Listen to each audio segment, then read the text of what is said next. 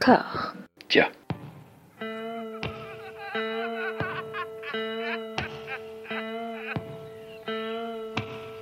And now for something completely different. Would you like to talk about the meaning of life, darling?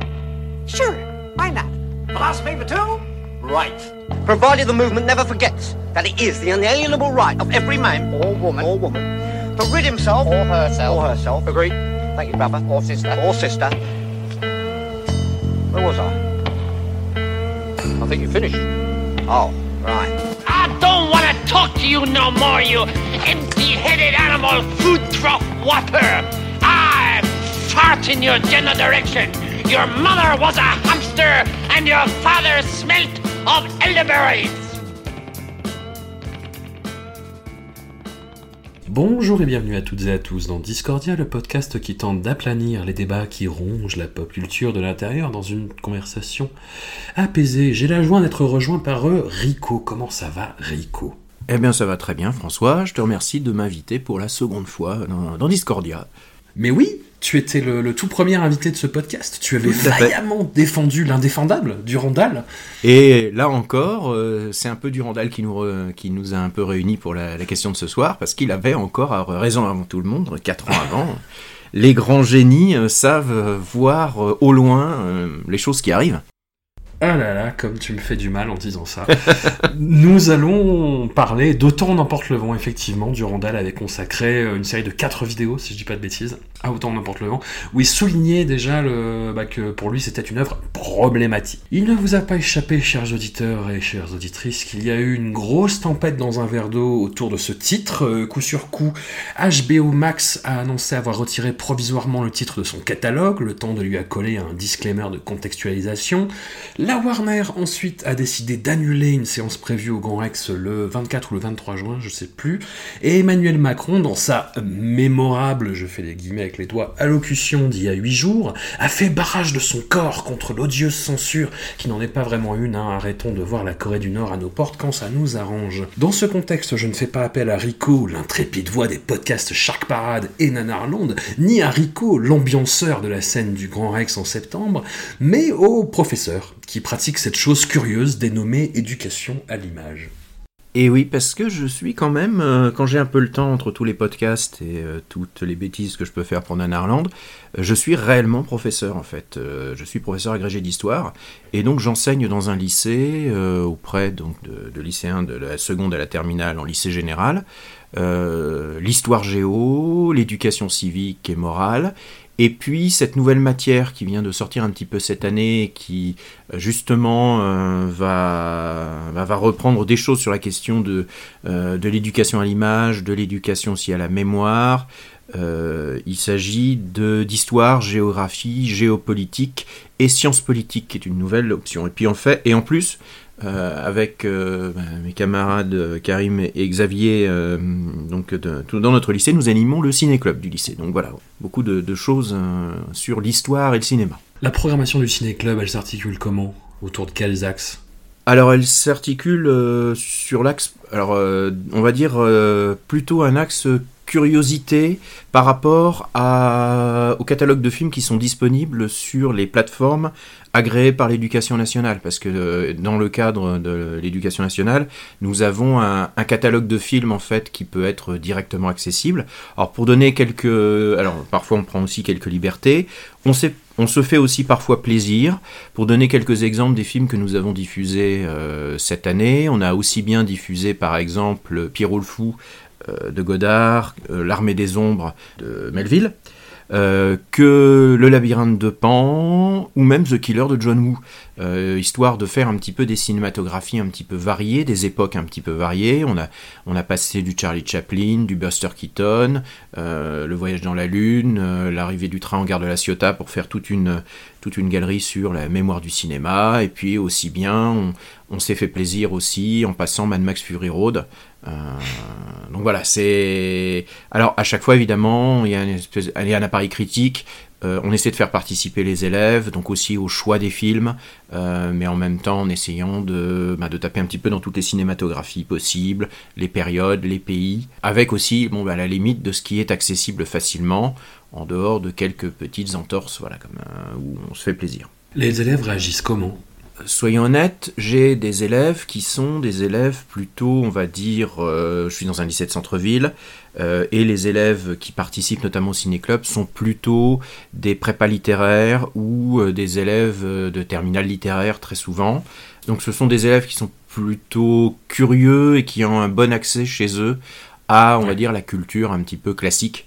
Donc qui ont, qui ont, qui ont cette vision-là. Après, de façon plus large sur la, on va dire sur la, pratique de l'image et sur la culture de l'image, on s'aperçoit quand même que même si les ne sont pas dupes de ce qu'ils voient, euh, il y a quand même toujours un petit peu une, euh, bah, des choses qui nous paraissent en tant qu'adultes euh, un peu âgés, ayant, ayant du recul, qui nous paraissent évidentes à l'image, mais sur lesquelles ils n'ont pas forcément le, ils font pas forcément le rapport ou ils voient pas les associations d'idées systématiquement dans, dans la façon dont un, film peut véhiculer des idées euh, par sa mise en scène, par son message, par le choix de ce qu'il montre, de ce qu'il ne montre pas, et de la façon dont il montre.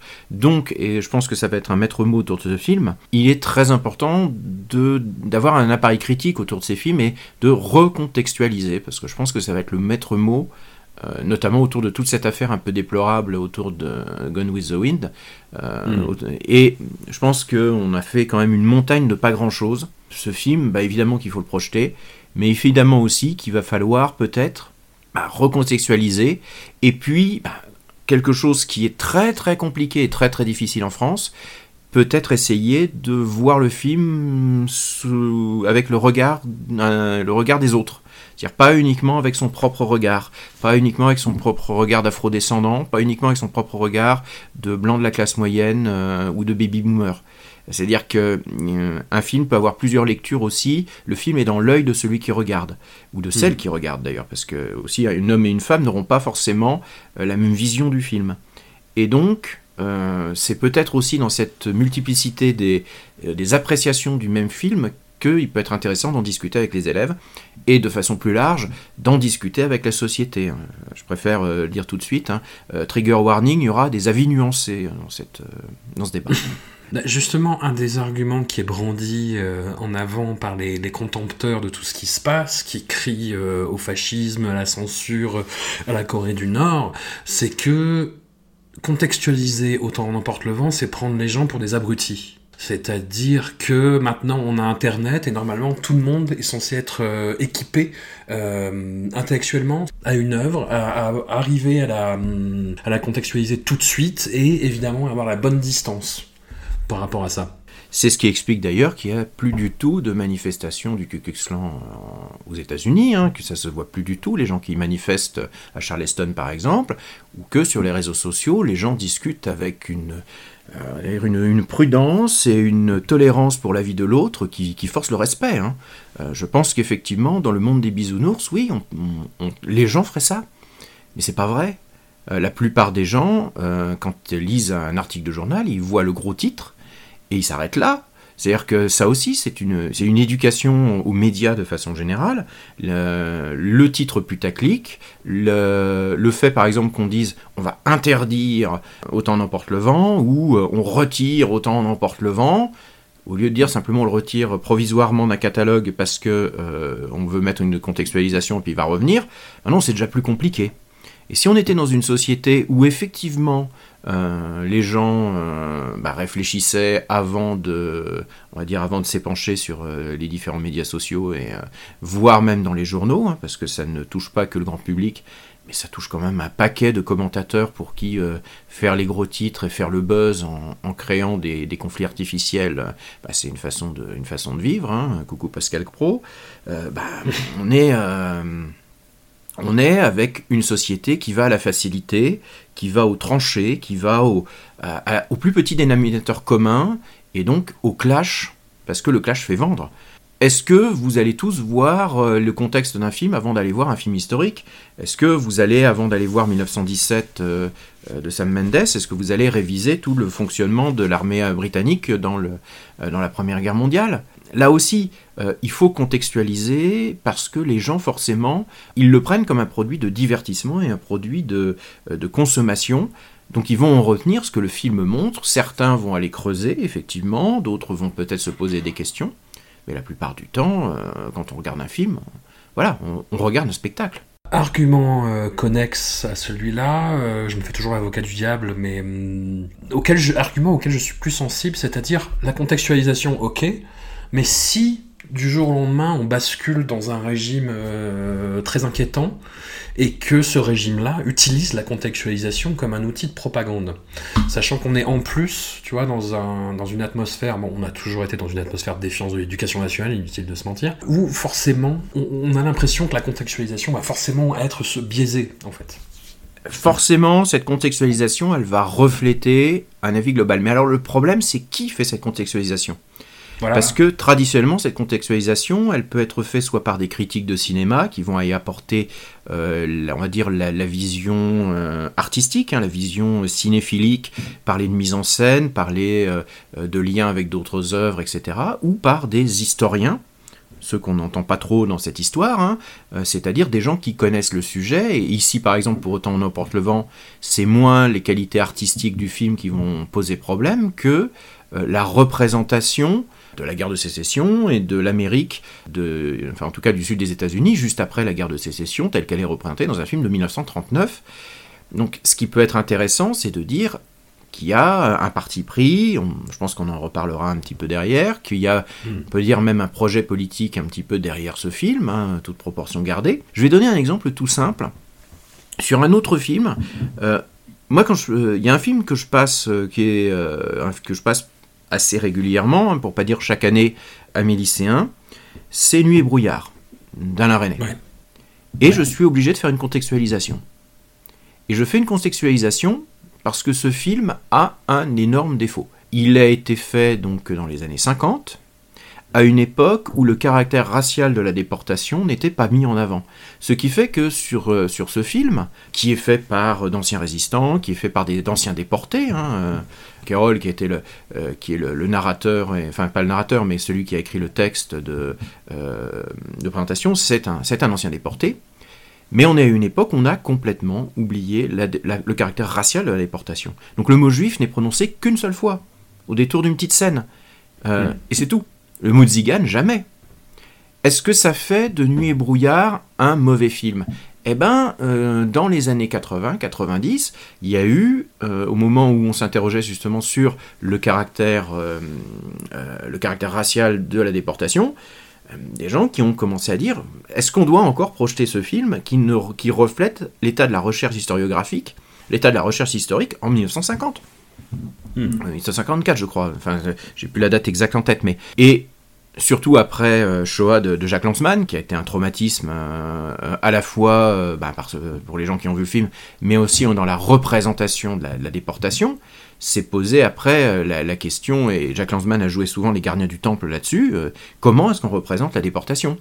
Et donc, quand je présente euh, donc Nuit et brouillard, qui est un outil extrêmement pratique de par son, temps relativement court pour présenter euh, la déportation aux élèves, je commence par une contextualisation pour rappeler que bah, c'est une vision des années 50 et donc il manque des choses. Euh, il y a des erreurs factuelles. Il parle de 9 millions de morts, on a rappelé ce chiffre à 6. Il y a des erreurs factuelles. Est-ce que ça en fait un film qui est inutilisable? Non. Mais avec une certaine prudence parce que il représente son époque. Et avec Autant l'emporte le vent, c'est exactement ça. C'est un film de 1939 qui a été fait avec la vision euh, de la guerre de sécession de 1939 qui, euh, ben, je pense qu'on en reparlera après, mais euh, ben, défend une idée qui est la guerre de la juste cause, qui est une, vraiment un- une vision de la guerre de sécession qui a été faite par des sudistes, non pas à cause de la question de l'esclavage, mais pour trouver leur liberté. Et cette idée de la cause perdue, hein, de la, lost cause, euh, bah, euh, ça va irriguer en fait toute la ségrégation raciale aux États-Unis jusqu'aux années 60.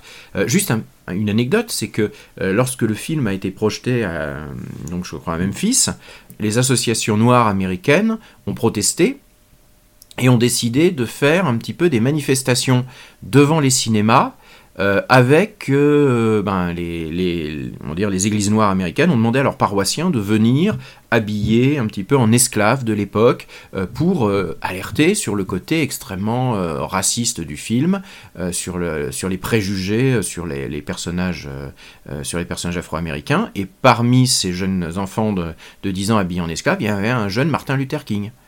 Donc euh, c'était quand même quelque chose qui, euh, dans les consciences des Afro-Américains, bah, est resté. Euh, Tony Morrison qui en parle beaucoup dans, dans ses livres. C'est quelque chose qui pose un certain nombre de problèmes politiques. Bah, sachant qu'en plus on est dans, dans- une, une ambiance très très très crispée au niveau de la cinéphilie, avec beaucoup de, de jeunes voix qui se font entendre, et puis d'autres ralliés à leur cause, sur justement un- une demande d'audit.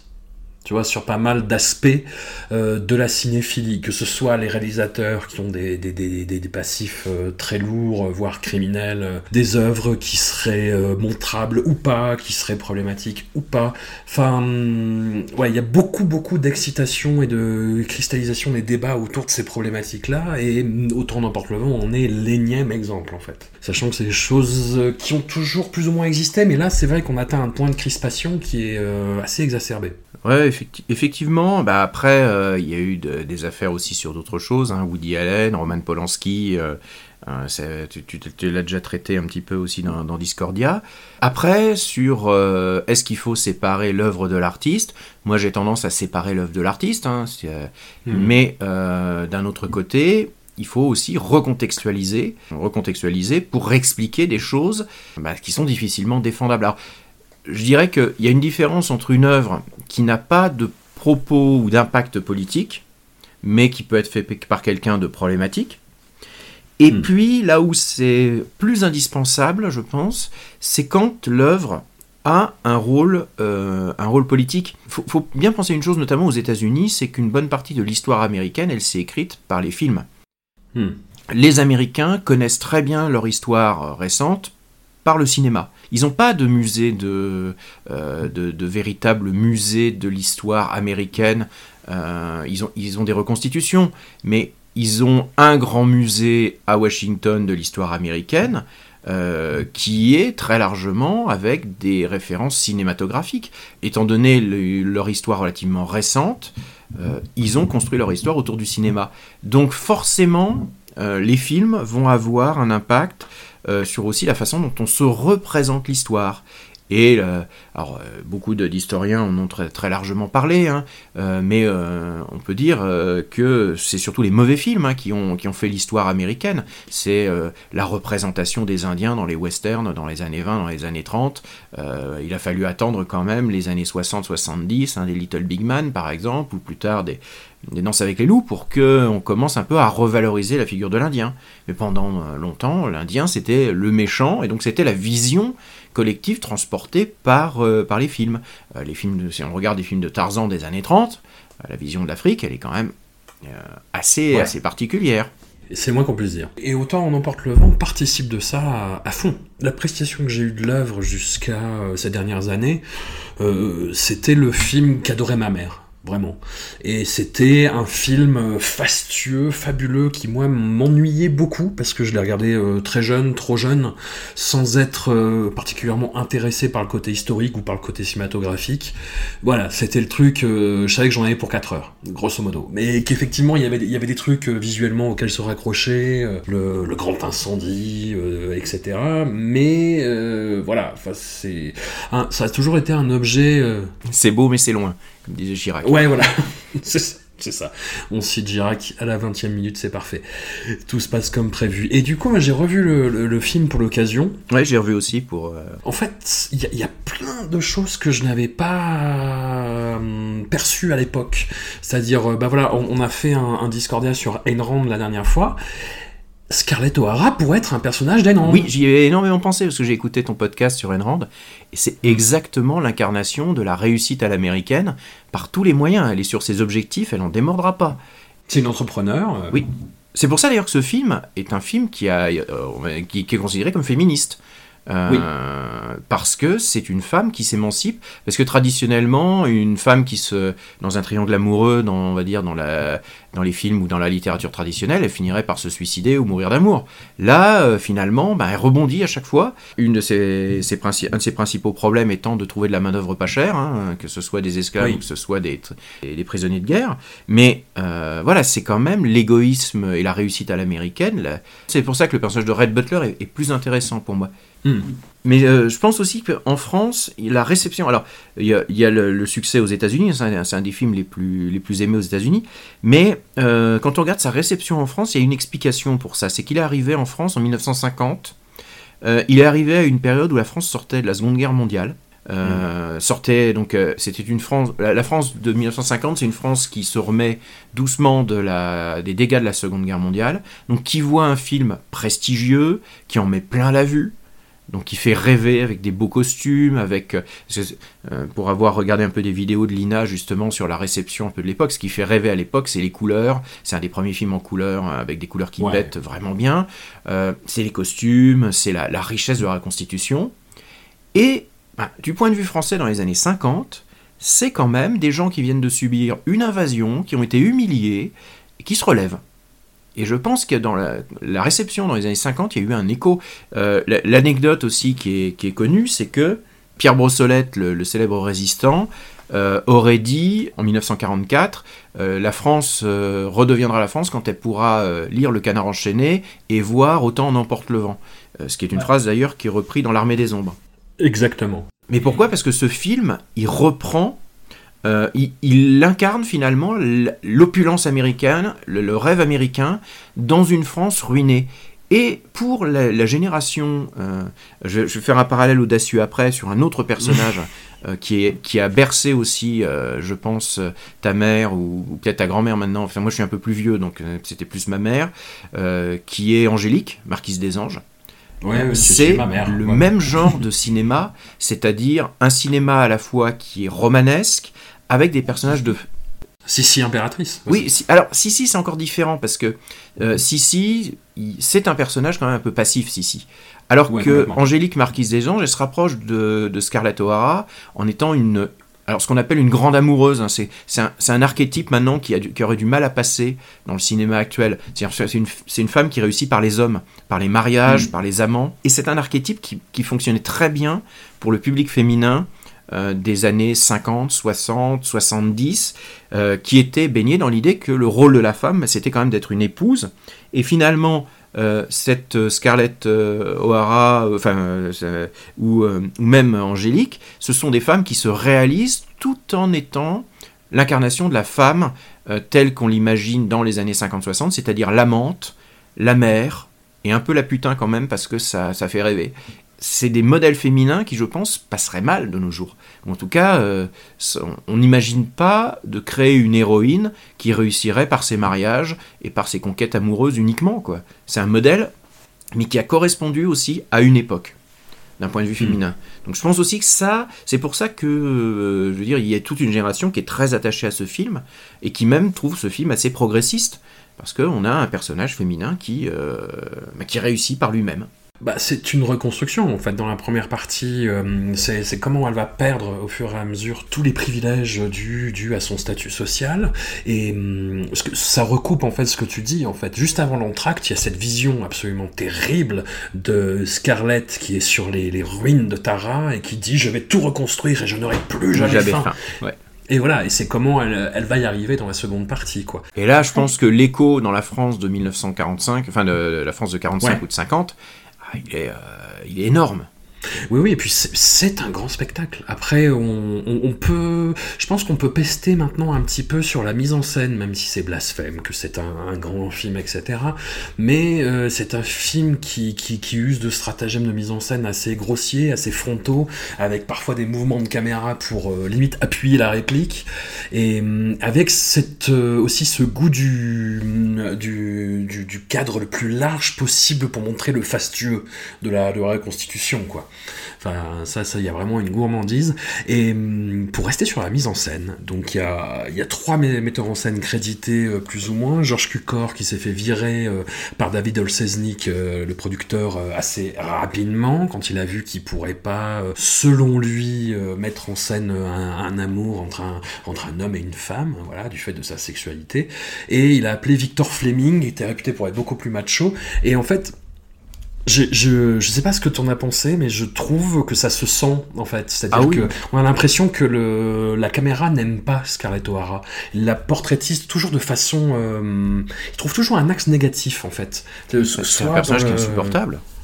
Ouais. C'est ça, c'est le personnage, et surtout avec nos critères actuels, elle n'est obnubilée que par elle-même et que par sa propre réussite, elle détruit quand même la vie euh, d'à peu près tout le monde, hein, de, ses deux maris successifs, euh, de sa fille, euh, Mélanie. Enfin, c'est terrifiant la façon dont, dont elle va finalement. c'est l'égoïsme fait femme qui ne véritablement commence à, à, réagir que quand elle est mis le nez dedans, mais en réagissant avec un cynisme et avec une, un opportunisme qui est finalement très entrepreneur américain. Hein pour ça aussi pragmatique. C'est pour ça que Donald Trump est un fan de ce film. En tout cas, c'est ce qu'il a annoncé, hein, puisque il a annoncé qu'au moment que, de, on va dire, qu'il n'avait pas vu Parasite au moment où il a eu l'Oscar et qu'il regrettait finalement euh, le, bon temps des grands films américains comme Autant n'emporte le vent ou Sunset Boulevard. Je suis même pas sûr qu'il les a vus en fait. Hein. Mais le choix de Autant n'emporte le vent me paraît pas totalement innocent non plus hein, par rapport. Non. Il, aurait pris naissance d'une nation, ce, serait vu. Euh, ça se serait un peu vu, oui. Ça, se serait vu. Donc oui, sur il euh, y, a ça, mais il euh, y a aussi le fait que il bah, y a les ruptures de ton en fait dans le film. Enfin, moi j'ai trouvé vraiment qu'on sentait qu'il y avait des scènes qui avaient été tournées par un réalisateur puis un autre, et c'est le producteur en fait, c'est David Oselznik qui est vraiment le réalisateur. Enfin, il, était là, c'est lui qui réécrivait les scènes. Alors d'après les, d'après ce que j'ai un petit peu lu sur le, le film, ça a été un beau bordel le, le, film par lui-même parce que David ouais. Selznick régnait un peu de façon tyrannique et réécrivait les scènes, euh, virait les gens, il a viré les, il a viré, je crois, les monteurs, les décorateurs, enfin c'était selon ses, avis. Les acteurs voulaient pas tourner. Euh, je sais que Clark Gable, euh, c'était pas, il, a fait ça en, traînant les pieds. Celui qui s'adresse plus, c'est Leslie Howard, celui qui fait Ashley. Hmm. Qui, qui, tire une mine de six pieds de long pendant tout le film. Alors certes, le personnage est censé être comme ça, mais même quand il est joyeux, on a l'impression qu'il s'en fout. Euh, après, effectivement, il y a, euh, on va dire, euh, il y a Viviane Lee, quoi, qui, qui irradie quand même. Hein, les, femmes sont quand même, alors certes, elles sont filmées de façon méchante, mais elles sont quand même mises en beauté. Et elles sont, après, je, ce sont des personnages de femmes qui sont quand même, en tout cas, surtout pour, pour Scarlett O'Hara, moi je trouve qu'elles sont quand même mises en valeur, même si c'est pas forcément à leur avantage de façon classique. C'est peut-être mm. euh, ce que tu as pu ressentir là-dessus. Moi, j'ai plus quand même senti que tout tournait autour d'elle et que c'était un personnage insupportable, euh, mais malgré tout, euh, que elle était, c'était quand même le, centre du film, qui est un mélo mm. aussi. Hein. C'est aussi pour ça que c'est un peu pénible à voir, c'est que c'est vraiment un mélo à l'ancienne, quoi, qui en rajoute, et il y a tous les malheurs du monde qui leur tombent dessus de façon, de façon acharnée. C'est, et c'est les codes, c'est des codes qui, qui maintenant sont difficiles à, difficiles à, à voir, quoi. C'est-à-dire vraiment le mélo qui s'acharne euh, avec un certain sadisme sur les personnages, mais avec les, les, formes du mélo traditionnel, donc les enfants qui meurent, les couples qui mal assortis, le départ à la guerre. Euh. Bon, il y a toujours eu un cinéma sadique euh, avec ces personnages. Hein. Toi, t'aimes beaucoup Lars mm. von Trier, mais c'est là, je trouve que c'est aussi cette forme de mélo où on, sent, on voit quand même les trucs arriver à des kilomètres et on, quand on le revoit, ça a vieilli, quoi. C'est beau, mais ça, ça quand même salement vieilli, quand même. Bah, j'ai tendance, moi, à préférer le, le, cinéma soviétique quand à choisir entre deux blocs, tu vois. Mais le cinéma soviétique, ça d'un peu plus relou par rapport au cinéma américain euh, de la même époque, c'est que les personnages sont des fonctions dans le cinéma soviétique, au service d'un discours, au service d'une énergie, d'une fièvre. Euh, moi j'adore le cinéma soviétique parce que ça bouge vraiment. Euh, autant n'importe le vent, c'est, ça reste quand même assez statique en dehors des mouvements de caméra dont je parlais tout à l'heure, mais c'est, ouais, enfin c'est, c'est, du plan fixe quoi, beaucoup de plans fixes, ah. beaucoup de, voilà. Et, mais du coup, comme les personnages sont plus développés, le propos avance un peu plus masqué aussi. Alors, euh, bah, le propos, euh, il y, a quand même des choses quand on les, les- quand on les voit avec un petit peu de recul. Il y a des, Ouais. il y a quand même une glorification du Sud, une glorification de l'esclavage. hein. C'est-à-dire que tous les personnages d'Afro-Américains, à part le personnage de Mamie, hein, de- le personnage de la, la gouvernante euh, interprétée par Hattie McDaniel.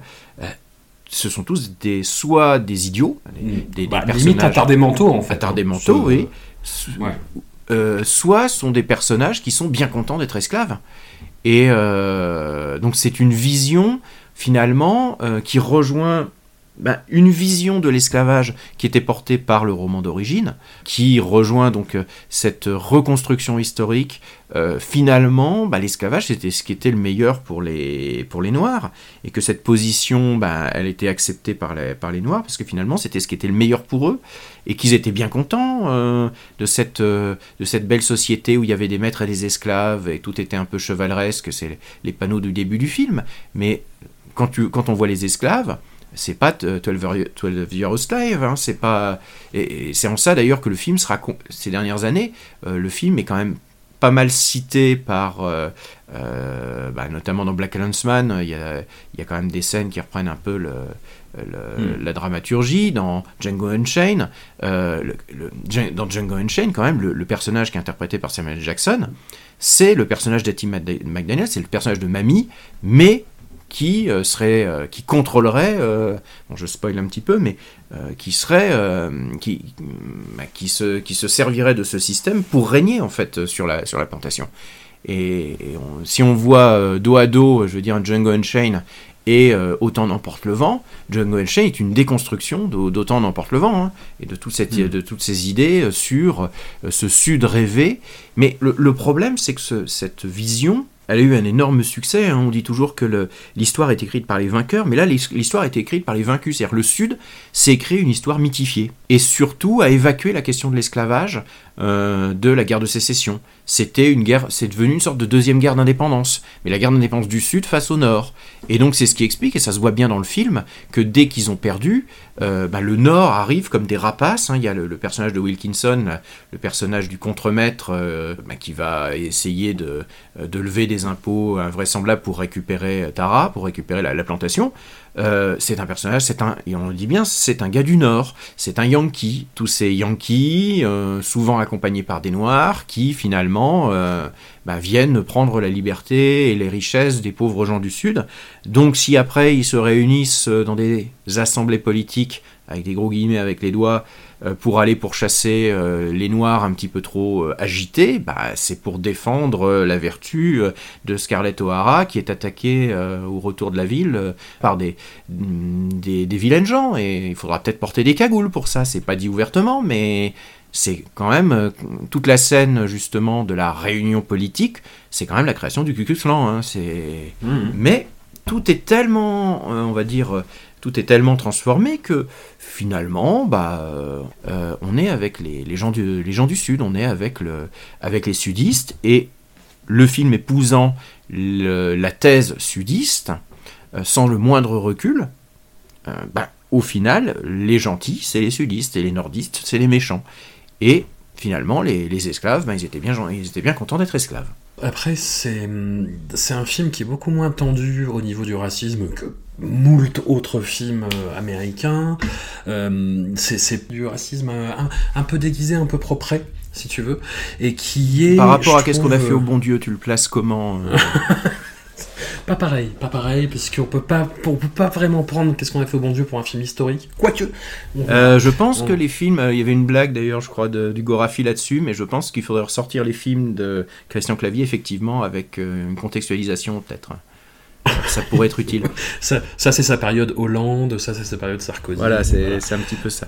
Non, il y a, il y a une phrase surtout que j'ai trouvé, bah, au- au-delà du traitement des personnages euh, noirs comme euh, dont on a déjà parlé, euh, le personnage de Prissy qui est absolument horrible et le La- l'actrice a beaucoup ouais. souffert. Ouais. Ouais, l'actrice en a beaucoup beaucoup souffert, comme, comme tu l'as dit, et mais euh, comme on disait, bah, fallait bien, fallait bien bouffer à l'époque. Hein, puis les rôles pour les noirs, il n'y en avait pas beaucoup. Hein. Le codex de l'époque imposait que euh, bah, les, rôles, les rôles de noirs, soit ce soit des serviteurs, soit des porteurs de, valises dans les gares, et puis c'est tout. Hein. Donc euh, une, voilà, il n'y avait pas aussi beaucoup de, beaucoup de possibilités de pouvoir avoir accès des, à, des vrais, à des vrais rôles. C'est ouais voilà c'est ça. Et non il y a, une phrase en particulier qui est euh, quand, même pas piqué des hannetons. C'est euh, bah, juste après l'entracte début de la deuxième partie quand euh, Scarlett ses sœurs et ses cousines ramassent le coton elles-mêmes bah, en gros à un moment il y en a y en a une qui se plaint et Scarlett arrive et lui met une grosse gifle dans la gueule en disant ça suffit tu continues à bosser ferme ta gueule! Et, et là il y a il y, a son père qui arrive et qui dit à Scarlett euh, Écoute, il faut rester très calme, euh, il faut être euh, ferme mais gentil avec les inférieurs, surtout les, les darkies, donc les, les bronzés. En fait, le, ouais, voilà, c'est toute une question de, de, classe sociale aussi, tu vois, de, de, rang social, quoi. Et où, en fait, le racisme devient quelque chose de structurel qui, oh, ça va, ça va. C'est parce que il faut, il faut bosser, c'est parce qu'il faut de la main d'œuvre, parce que euh, ils sont, ils sont un peu simplés, un peu bêtes, mais gentils. Voilà. Est-ce que c'est pas plus terrible finalement? Est-ce que c'est pas plus insidieux? Euh, Non, parce que, enfin, moi je le trouve moins parce que c'est choquant, euh, c'est ouvertement choquant. C'est-à-dire que le, propos, pour quelqu'un de, de, nos jours, sera choquant immédiatement. Enfin, pour la, pour la plupart des gens, hein. il y en a qui vont trouver ça normal. Mais euh, je veux dire, pour des gens euh, normalement constitués, euh, avec un minimum de sens moral, cette, cette phrase va choquer. ce qui va mm. être beaucoup moins choquant, ça va être quand vous, il y a Ashley qui va venir un peu en disant oui, mais moi de toute façon, avant la guerre, j'aurais libéré mes esclaves et de toute façon, je les traitais bien. Donc c'est voilà, là moi je trouve ça plus, plus vicieux parce que c'est un personnage qui est plutôt présenté comme positif, qui bah, finalement fait passer l'idée que oui les propriétaires d'esclaves euh, c'était c'était transitoire, qu'il y avait des esclaves mais on allait les libérer, que alors que c'était pas du tout le cas et qu'on les traitait bien. Là où le, on va dire les propos du père sont super choquants, mais vont être pris pour tels. Et comme le père, de toute façon, il devient plus ou moins fou euh, euh, hmm. avant de avant de monter à cheval, hein, il y a une malédiction sur les, sur les canassons dans la famille. Je pense que cette phrase-là est immédiatement compréhensible. Là où le, côté on traitait bien nos esclaves et puis que tous les esclaves reviennent à la plantation, euh, travailler presque gratuitement pour la famille, euh, euh, pour la, famille O'Hara, c'est plus vicieux parce que ça, ça hmm. accrédite l'idée que les esclaves ils étaient d'accord et que bah, finalement voilà c'était un petit peu normal c'était un petit peu normal que voilà on, on travaille plus parce que les temps sont durs et bah, comme notre bon président nous l'a annoncé, hein, euh, comme il ne peut pas augmenter les impôts, euh, eh bien il va falloir travailler plus parce qu'il va falloir relancer l'économie. Et bah, c'est un petit peu la grande idée aussi. Après la guerre, euh, bah, les esclaves ils reviennent travailler dans les plantations parce qu'il faut relancer l'économie. Il y a un personnage qui est terrible dont on n'a pas parlé. On a parlé de Mamie, on a parlé de Prissy, on n'a pas parlé de Big Sam, qui est le personnage sur lequel justement euh, euh, repose tout ce fantasme de la joie dans l'esclavage et qui est bah, quasiment ouais, une espèce d'imbécile heureux, qui fait tout ce qu'on lui dit, et qui est très content de, de travailler à Tara, euh, qui mène même les, hum, bah, ses, ses, commensaux euh, à la guerre pour aller affronter les fédérés. Enfin, d'un bout à l'autre, ce personnage est affreux, quoi. Bah, c'est, il est affreux parce qu'il n'y a pas de contrepartie. Enfin, la seule contrepartie, c'est, euh, c'est Mamie, mais c'est le seul personnage intelligent, mais qui ne remet pas en cause la société. C'est-à-dire que s'il y avait en contrepoint un, personnage euh, qui remette en cause, un personnage qui soit pas méchant, c'est-à-dire qui soit pas présenté euh, comme, un, comme un personnage méchant, mais qui remette un minimum en cause euh, cette société. Le, seul personnage finalement qui remet en cause cette société, c'est Red Butler. C'est en ça que le mm. personnage est, intéressant, c'est que c'est un personnage qui remet en cause la société. Et je pense aussi que c'est, pour moi, c'est le personnage le plus intéressant du film. Euh, et c'est le, personnage le plus riche parce que c'est le personnage qui est lucide sur la, sur la société. Et donc, euh, mais dans les, on va dire, dans les, dans les Noirs, hein, dans les Afro-Américains, il n'y en a aucun pour sauver. Euh, il n'y a, personne pour sauver, on va dire, l'idée que les, les, esclaves pourraient se rebeller ou en tout cas avoir envie d'autres choses. Hmm. Et je pense aussi c'est ça qui fait qu'il y a toute une génération d'auteurs euh, afro-américains qui euh, ont, rué dans les brancards et la remise en cause de, d'Autant en emporte le vent, elle est, pas récente. hein. Euh, et le, film a été déjà déprogrammé à plusieurs reprises dans plusieurs cinémas aux États-Unis. Et euh, bah, il y a eu une véritable interrogation de la communauté noire autour de leur image. Beaucoup de, de gens qui s'insurgent et qui crient à la censure à la Corée du Nord, etc., disent oui, mais c'est un film qui a été important parce que c'est le premier Oscar pour une actrice noire. Oui, mais qui n'a pas pu aller chercher son Oscar parce que euh, était, elle a été interdite de, on va dire, de, de participation aux Oscars. Euh, C'était, euh, il y a eu quand même pas mal de, pas mal de polémiques là-dessus. Après, bon, c'est vrai que le personnage euh, est un personnage qui est très positif, mais c'est finalement l'incarnation d'un vieux personnage de comédie. C'est la, euh, le- les personnages des bonnes de Molière, de, de, de ces, de ces domestiques qui sont plus malins que leur patron, mais qui restent toujours à leur place. Parce que finalement, qu'est-ce qu'elle fait? Elle reste à sa place. Elle ne se, revêt, elle ne se, se rebelle jamais contre la, la réalité finalement de, euh, de, sa, condition. C'est finalement une esclave qui est bien contente du système parce que elle a un rôle de premier plan. Donc elle peut avoir euh, une vision, un, recul, parce qu'elle est suffisamment intelligente, elle a un recul par rapport à ses patrons, elle a un recul par rapport à la situation, mais elle ne remet jamais finalement en cause sa situation. C'est pour ça que le, euh, le, le parallèle avec le, personnage de Samuel Jackson dans Django Unchained est vraiment intéressant. C'est que euh, c'est le, niveau dessus, c'est-à-dire que dans Django Unchained, il a carrément pris le contrôle. Mais effectivement, c'est en ça que forcément tous les films sont, sont plus complexes euh, que, que, que ce qu'on y voit, mais on ne peut pas non plus totalement enlever le fait quand même que c'est un film adapté d'un bouquin sudiste, d'une euh, bah, autrice aussi qui euh, euh, a un projet qui est de faire une grande œuvre sudiste et qui est bercée par la vision finalement idéalisée de ce vieux sud. Alors, il faut le savoir, il faut savoir que c'est pas la réalité parce que le problème, c'est que quand on va aux États-Unis dans le, dans, le, dans le sud, hein, moi j'ai été un peu euh, en Louisiane, euh, du côté de la Nouvelle-Orléans, j'ai été visiter des, des plantations. Euh, on est encore dans toute cette mythification de la plantation. Bon, on, va quand même un peu visiter les, les, les camps d'esclaves et puis les, les- petites maisons des esclaves, hein, parce que maintenant il y a. mais c'est relativement récent. L'imagerie du vieux Sud a fait rêver la belle du Sud, les belles maisons à colonnades, les belles robes. Combien de, de jeunes françaises dans les années 50, 60, 70 rêvaient d'un mariage à la autant en emporte le vent dans une belle demeure euh, du sud des États-Unis.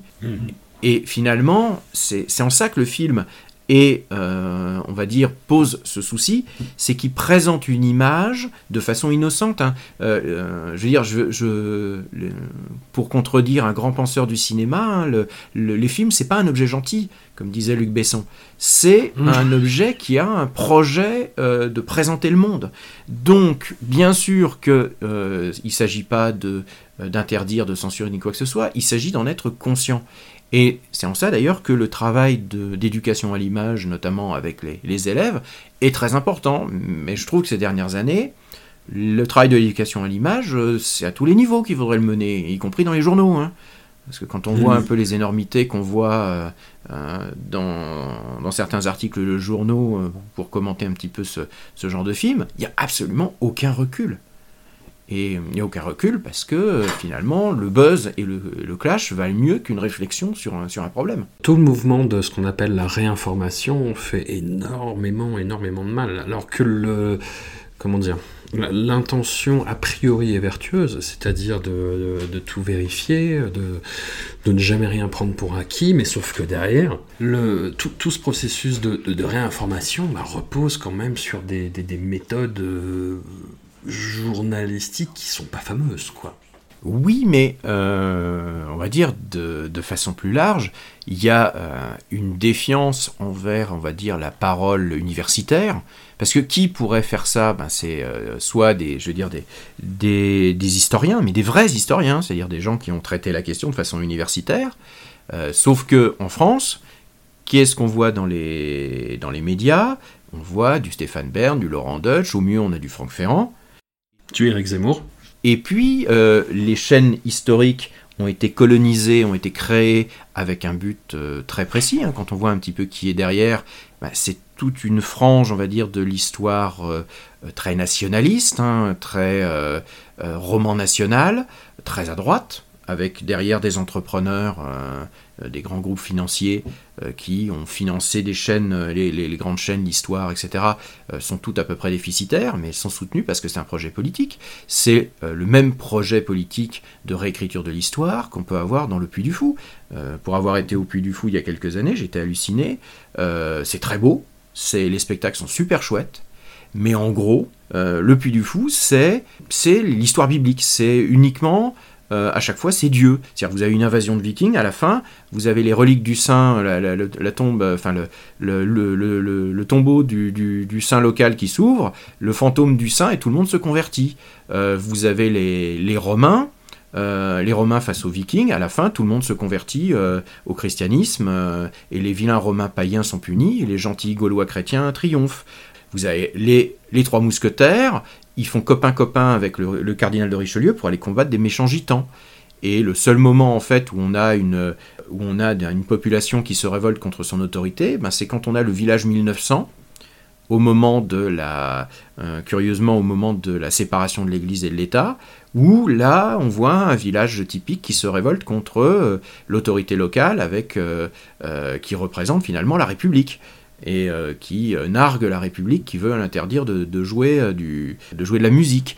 Le, truc qui m'avait le plus halluciné, c'était quand même, on était en Vendée, et donc on avait cette année-là, donc c'était euh, 1916, on avait la reconstitution des tranchées, donc en 1916, où aucune mention de Clémenceau, hein, surtout pas, et par contre, ça se terminait par une trêve de Noël, avec les cloches des églises qui sonnent, et tous les soldats qui, prient tous ensemble dans la joie et la félicité. C'est une réécriture complète de l'histoire. Mais l'immense majorité des gens qui vont aller au Puy du Fou, ils ne le voient pas. Qu'est-ce qu'ils voient? Ils voient des beaux spectacles super chouettes, euh, euh, et le tout enrobé sous, une, euh, sous un vernis d'authenticité historique et de roman historique. Et il y a un projet qui est clairement un projet euh, on va dire, euh, historique derrière. Comme il y a pu y avoir des projets marxistes aussi, historiquement, on a, souffert pendant longtemps d'avoir une vision marxiste de tout. Et jusque, finalement, jusqu'à l'effondrement du bloc soviétique, toute la, vision de l'histoire, notamment l'histoire de la Révolution française, était polluée par euh, est-ce que ça se conformait au marxisme ou pas euh, Quel était un petit peu c'est euh, Vauvel contre Vauvel, Soboul, François Furet. On a eu toutes les, questions finalement où on transmettait, on transférait les, questions politiques du XXe siècle à des questions historiques, jusqu'à ne plus considérer l'événement historique que sous l'angle de ce qu'on voulait lui faire dire. Et ces dernières années, l'histoire revient beaucoup plus à une histoire plus, non, à la fois plus factuelle et une histoire aussi plus multiple. Parce que, bon, je, fais une. C'est pas tout à fait une digression, c'est que dans cette histoire, on confond deux choses. On confond l'histoire et la mémoire. Parce que dans le cadre de la d'Autant n'emporte le vent, Autant n'emporte le vent est un très bel objet historique pour étudier à la fois le cinéma hollywoodien de l'époque, la vision du cinéma. Mais on a plusieurs mémoires qui s'affrontent. On a d'un côté la mémoire des Afro-Américains, et on a de l'autre la mémoire, on va dire, des baby-boomers, la mémoire de la communauté blanche, et la mémoire de ceux qui ont aimé le film. Alors, la différence entre histoire et mémoire, c'est que l'histoire, c'est les faits. C'est, euh, on va dire, c'est la, version théoriquement scientifique de l'histoire. La mémoire, c'est le souvenir qu'on en a, et après, c'est le souvenir qu'on transmet, et qu'on transmet par des symboles. Ces symboles, ça peut être des statues, ça peut être des fêtes, ça peut être des films. Et donc, ça devient des objets de mémoire. C'était très bien étudié par Pierre Nora, par exemple, ce, genre de, choses. Et c'est étudié au lycée, hein, parce que on, dit, toujours qu'on fait rien dans l'éducation nationale, mais c'est des questions qui sont traitées par les. Si vous avez fait vos années de terminale ces dernières années, vous avez traité la question d'histoire et mémoire. Et le problème, c'est que la mémoire a parasité l'histoire. On ne voit pas la question historique de temps n'importe le vent, on ne voit que les différentes mémoires euh, qui s'affrontent. La mémoire, c'est le ressenti par rapport aux événements historiques. Or, ces ressentis s'additionnent. Et pour avoir une vision historique, il faudrait prendre la vision des Afro-Américains, comprendre pourquoi les Afro-Américains n'aiment pas ce film, comprendre aussi pourquoi les sudistes aiment ce film et pourquoi ils ont reconstitué une histoire et pourquoi bah, les gens d'une certaine époque ont accueilli ce film comme un chef-d'œuvre. Et en faisant un petit peu comme un millefeuille, en, en empilant un petit peu ses mémoires, ça permet d'avoir une vision multiple de l'œuvre, et donc de la comprendre. Mais évidemment, Mm. tout ça, c'est un travail extrêmement compliqué. Et dans une œuvre polémique, Oui. chacun il se concentre sur sa propre mémoire et son propre point de vue. Voilà, je suis désolé, j'ai fait un truc un peu, Non, pas un de peu prof, suffit un peu chiant, un, mais euh, un- voilà. un plateau de Pascal Pro où il y a euh, le pour et le contre, quoi.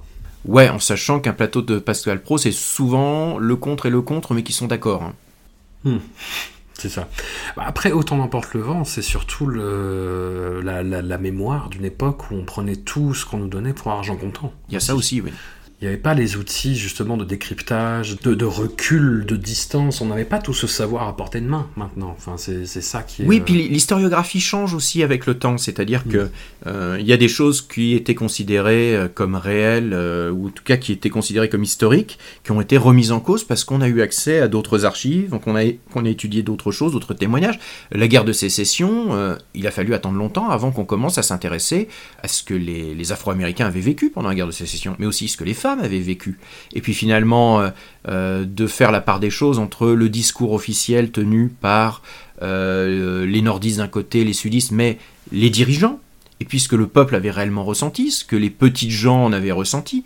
Et c'est tout ce travail de fourmi qui a été fait par énormément d'historiens, de directeurs de thèse et d'étudiants qui ont été explorés, autant de journaux intimes, euh, des lettres de guerre, euh, euh, des, témoignages qui permettent de reconstituer comme une sorte de mosaïque une réalité multiple.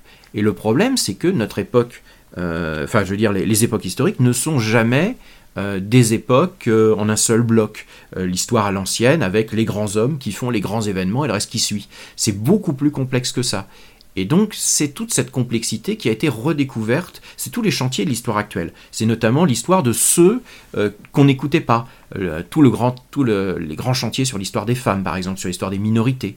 C'est toute cette histoire qui n'est pas écrite, parce que c'est l'histoire qui n'est pas officielle. Et donc ça permet finalement bah, de voir quelque chose qui a de multiples facettes.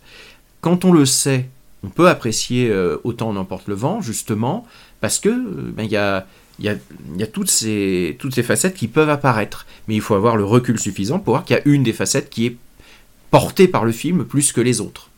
bah, c'est ça. Qu'est-ce que que répondre aux gens qui disent mais laissez-nous après, apprécier ce film pour un spectacle, pour le spectacle qu'il est en fait, pour le film hollywoodien qu'il est? Alors, on vous laissera apprécier le film pour un spectacle hollywoodien qu'il est, mais considérez que des gens puissent ne pas apprécier ce film à cause de ce qu'il euh, euh, transporte.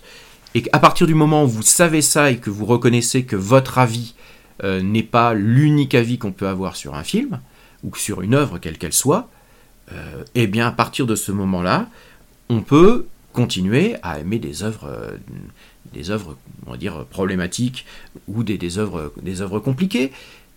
Mais il faut prendre en compte justement le fait que euh, bah, une œuvre peut être ressentie par d'autres, mais il faut écouter les autres.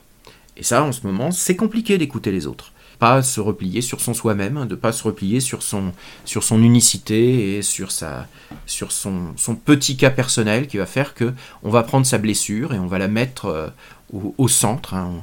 On, est une femme, donc tout doit être vu par l'esprit du, du féminisme. On est un homme blanc, donc tout doit être fait, sous- tout doit être vu sous le, euh, sous le prisme du fait que l'homme blanc est la victime de tout maintenant. Euh, voilà. Et le problème, c'est que on n'est plus capable de se mettre à la place des autres. On est dans une société quand même où chacun se polarise sur sa seule vision, sa seule mémoire, euh, son seul ressenti, parce que c'est même plus la mémoire, c'est son ressenti. Et on s'insulte. Et, on fait bien entendu une montagne de pas grand chose, parce que finalement on a fait ici une montagne de juste le temps on ressort le film, le temps de recontextualiser, mais le nombre d'œuvres qui ont été recontextualisées, euh, les albums de Tintin quand ils sont sortis, euh, ils ont été, c'est des réécritures de ce qui était sorti dans les journaux. Quand Hergé republie euh, l'étoile mystérieuse après la guerre, il enlève toutes les caricatures antisémites. Le personnage de méchant qui était un, un juif américain qui commanditait l'expédition adverse, elle devient un milliardaire anonyme pour un pays fictif. Et euh, les, deux commerçants juifs qui se félicitent parce qu'il va y avoir la fin du monde et qu'ils n'auront pas à payer leurs dettes, ben, ils disparaissent parce que voilà, ça, ça passe plus. Que Tintin au Congo, on s'est posé beaucoup de questions, est-ce qu'on le réédite ou pas? Et il a fallu du temps pour qu'on réédite Tintin au Congo dans, dans les années 70. ça fait des années qu'on s'aperçoit que les opinions publiques changent, que voilà, c'est un petit peu difficile de ressortir le juif sus sans, bah, sans avoir un minimum d'appareil critique, que quand on ressort les, textes de Céline, euh, bah, c'est un petit peu compliqué de ressortir ces, euh, bagatelles pour un massacre euh, sans avoir un, minimum de, recul par rapport à ça. Est-ce que ça veut dire pour autant qu'il ne faut pas les revoir, pas les rééditer?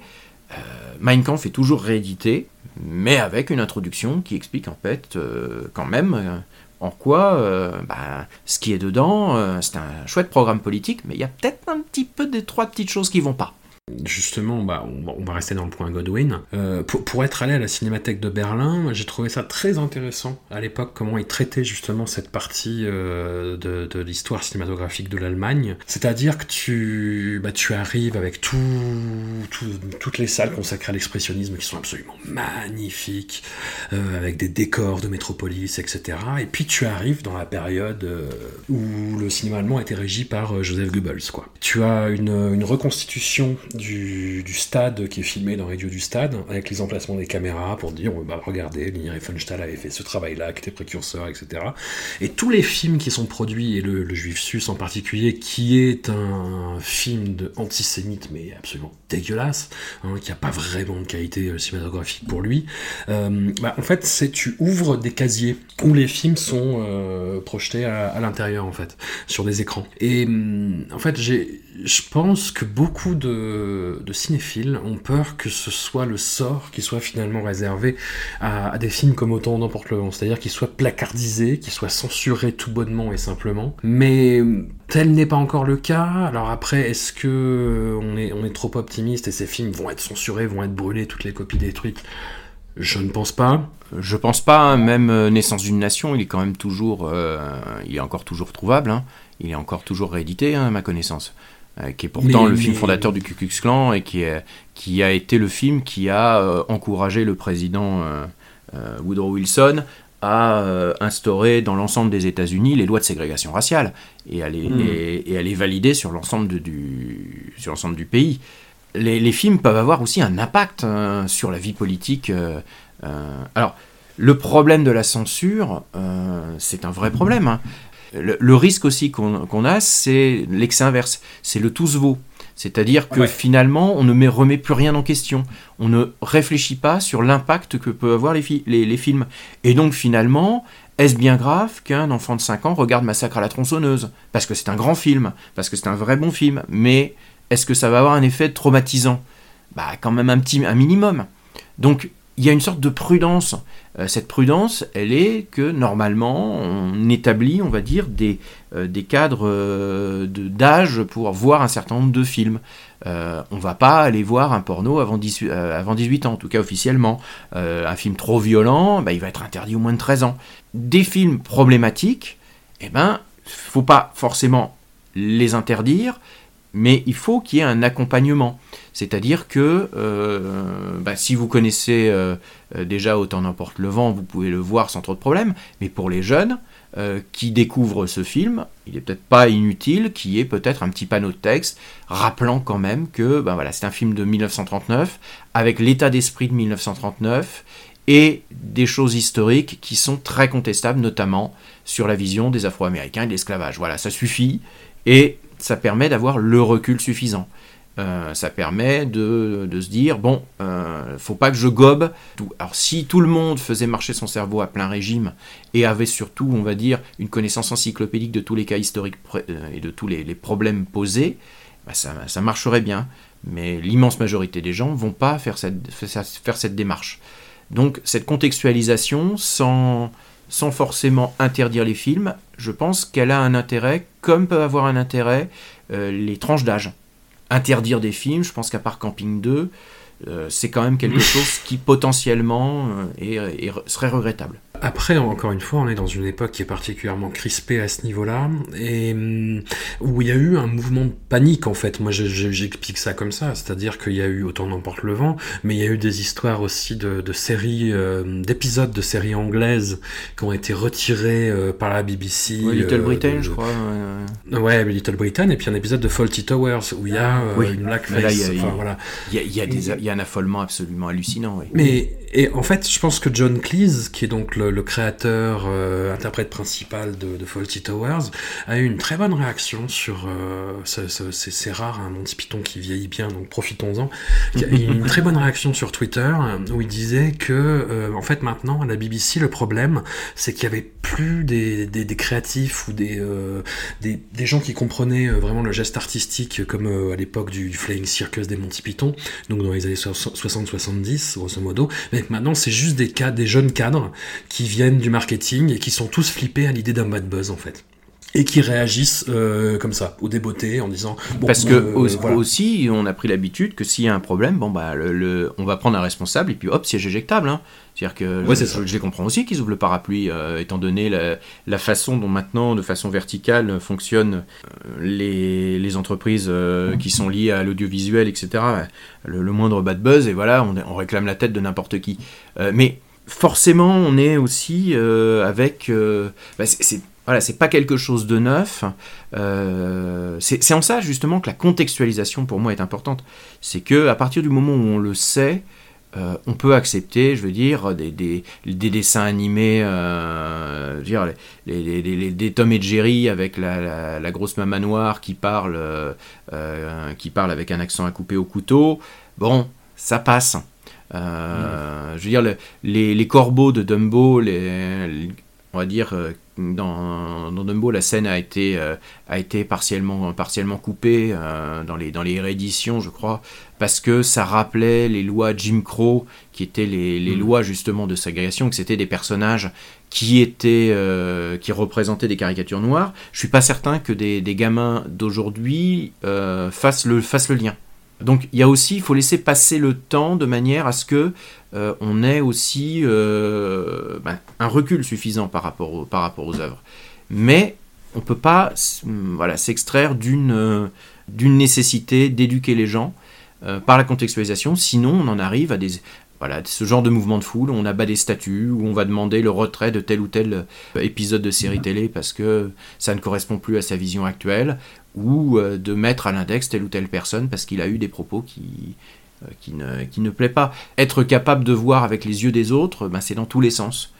Et euh, c'est bien le problème, le problème actuel, c'est, et c'est en ça que la contextualisation est importante. Et c'est en ça aussi qu'il faudrait laisser travailler les historiens plutôt que de prendre n'importe quel guignol pour représenter la vérité historique hein, et de, prendre des vrais historiens qui expliquent ce, ce qui se passe et pas juste n'importe quel polémiste euh, un peu euh, Un peu sulfureux. un peu Euh, sulfureux. le, hum, tu, tu, tu parlais de Dunbo et des rééditions, je, je prends cette perche, je la saisis au vol. Ouais, Il y, a, il y a une grosse entreprise aujourd'hui qui fait beaucoup, beaucoup de mal à la culture, euh, pas par son côté hégémonique, euh, quoique, ça c'est un autre débat, mais c'est Disney, qui effectivement a dans son histoire beaucoup de dessins animés qui ont des scènes qui aujourd'hui sont considérées comme problématiques et qui les effacent purement et simplement en Oui, fait. là c'est beaucoup plus dangereux pour moi. Voilà, et qui, qui, qui, dans ses remakes live, live action euh, gomme tout ce, enfin fait, fait comme si ça n'avait jamais existé. Mm. Allez voir une très très très bonne vidéo d'une excellente vidéaste qui s'appelle Lindsay Ellis sur euh, justement le caractère woke de, de Disney maintenant et cette hypocrisie qui consiste à tout réécrire et à faire comme s'il ne s'était rien passé et que maintenant, oh, il n'y a plus de problème, on est, on est tolérant et tout va bien. Enfin, moi, je trouve ça beaucoup plus flippant, et d'au- d'autant qu'eux sont sur des sur des, des, choses qui, ouais, artistiquement, sont très très très tendues. Enfin, moi, j'ai beaucoup glosé justement sur le, le rajeunissement numérique des acteurs, sur le fait que les acteurs ne s'appartiennent plus et peuvent ressurgir de façon numérique dans une autre œuvre.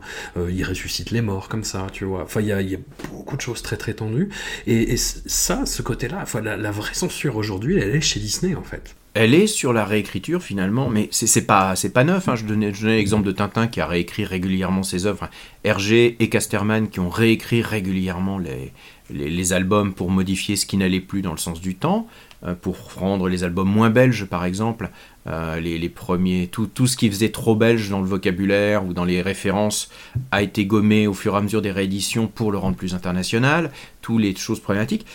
Cette volonté de réécriture permanente pour réduire généralement au plus petit dénominateur commun, donc qui permettra de vendre au plus grand nombre, c'est un des gros risques effectivement là-dessus. Euh, de se retrouver avec euh, des choses qui soient extrêmement aseptisées. Alors qu'on ait à l'heure actuelle des œuvres actuelles qui euh, bah, essaient d'être, on va dire, un petit peu plus complexes, d'avoir des gens, enfin d'aborder tous les, on va dire, tous les secteurs de marché potentiels en mettant en, plaisant à tout le monde, soit, mais quand on touche à des œuvres déjà existantes, c'est effectivement peut-être la, chose la, plus inquiétante. Mais Disney ne fait que suivre un mouvement qui a toujours eu lieu. Euh, je donne un, autre exemple tout bête, mais euh, toujours pour rester sur Autant n'emporte le vent. Ils sont en train de ressortir le bouquin euh, de Margaret Mitchell dans une nouvelle traduction parce qu'ils arrivent. Euh, alors il y a toute une guerre à l'heure actuelle qui a été un peu euh, effacée par ce problème. Euh, c'est que les droits, les droits d'Autant n'emporte le vent arrivent dans le domaine public. Et donc il y a une petite maison d'édition suisse, dont j'ai plus le nom en tête, qui vient de ressortir une nouvelle traduction. Et Gallimard, qui est le, on va dire la, maison qui, a, qui traduisait, enfin qui, qui, qui, avait traditionnellement la, traduction de d'Autant n'emporte le vent, en a profité pour ressortir aussi en urgence une édition, une édition augmentée euh, pour, pour faire face. Et en fait, a commencé à mener campagne euh, sur le thème euh, regardez la nouvelle version affadit le, la traduction. Alors que la, nouvelle traductrice met au contraire en avant le fait qu'elle a été beaucoup plus fidèle au texte original et qu'elle a été notamment, qu'elle en a fait ressortir les qualités littéraires. Sauf que quand on regarde effectivement les traductions, et c'est ce qui a bien mis en avant, un truc a été complètement gommé, c'est le N-word.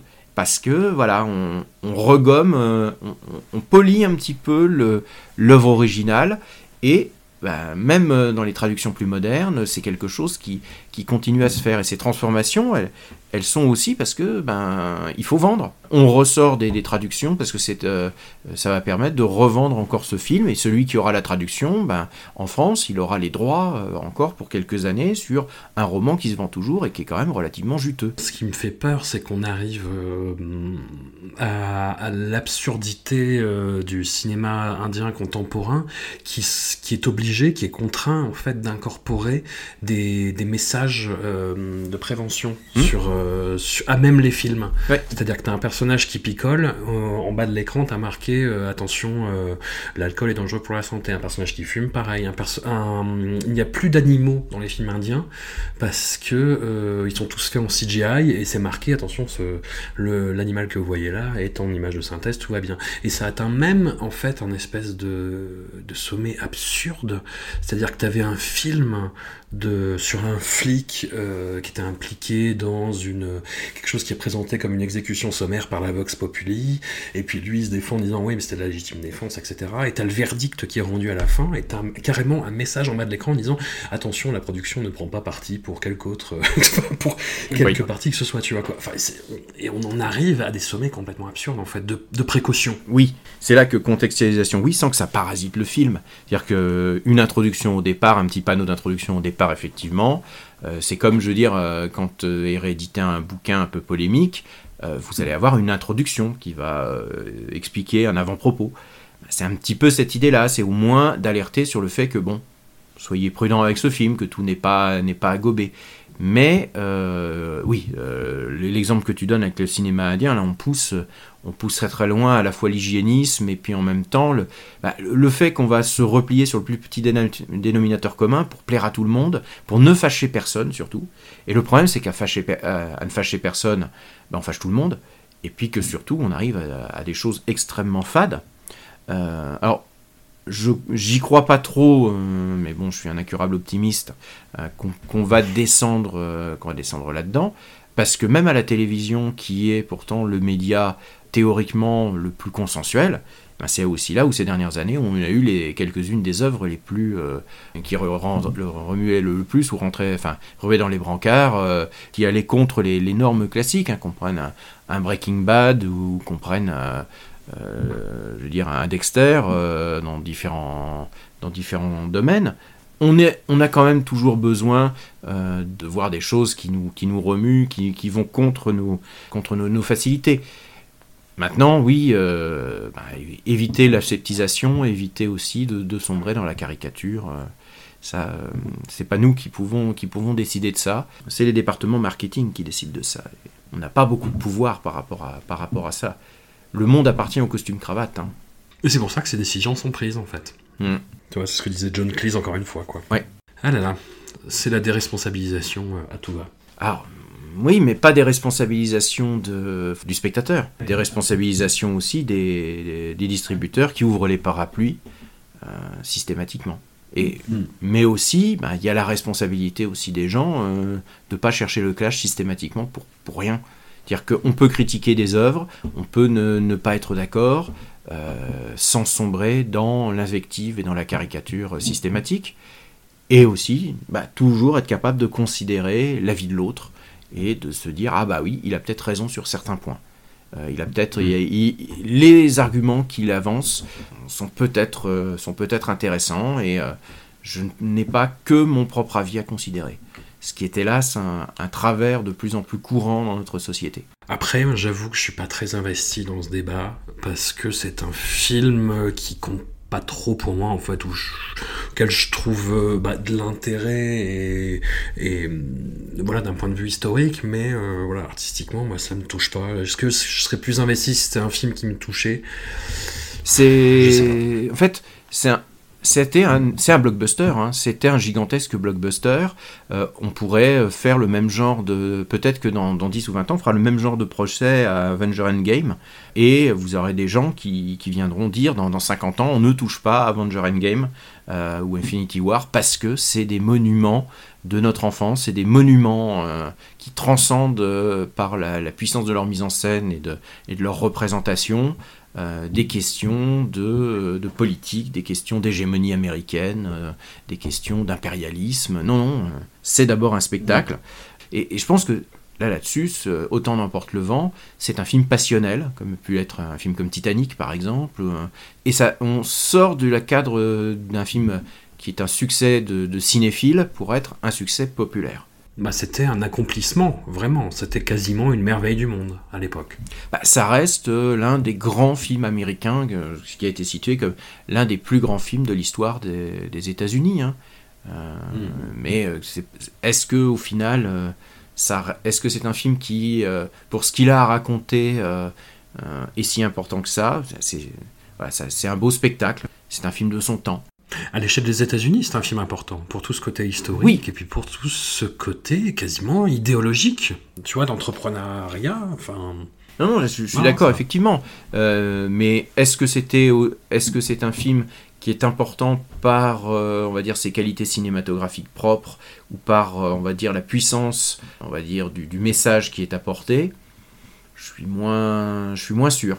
je te dis, on reparle de Avengers Endgame dans, dans 30 ans et puis on voit. Merci beaucoup Richard, on rappelle euh, Shark Parade. Le... Tu continues pendant l'été ou pas? Euh, bah, il faut que je reprenne en fait parce que là j'ai fait un gros break avec la fin de l'année scolaire. Je dois avouer que j'ai été vraiment Ouais. débordé. hein. Contrairement à ce que dit notre ministère, on n'est pas en train de ramasser des fraises. hein. On est en train d'essayer de, de terminer l'année euh, entre les visioconférences, les, les cours en présentiel, les conseils de classe euh, avec des masques. euh, C'est assez, assez compliqué, ça nous donne pas mal de boulot. Donc j'ai mis un petit peu entre parenthèses les, les podcasts Shark Parade, mais euh, ils vont revenir extrêmement vite. Peut-être qu'il y en aura déjà un de sorti quand cet épisode va être, va être diffusé. Puis podcast Nanarland aussi, on, on est en train de, de travailler dessus. Oh putain, faut que je t'envoie mes extraits d'ailleurs. Oui, si tu peux me renvoyer ça, parce que je vais essayer de préparer ça pour la fin du mois. Ça marche, je, je fais ça vite. Merci beaucoup Rico, euh, d'autant plus d'avoir pris du temps. Bah, ce fut un plaisir. Ça, ça a permis aussi de, bah, de mettre en avant le travail des historiens aussi par rapport à ça, qui est trop peu écouté. C'est-à-dire qu'on écoute Hmm. beaucoup trop de polémistes et pas assez de, ben, de- d'universitaires un peu posés. Enfin, je suis pas universitaire, hein, mais euh, je veux dire de, de gens qui euh, peuvent avoir une réflexion un petit peu avec du recul, une réflexion de fond, et pas juste euh, faire de la polémique pour faire de la polémique. Voilà. À tout bientôt. Bien, à bientôt.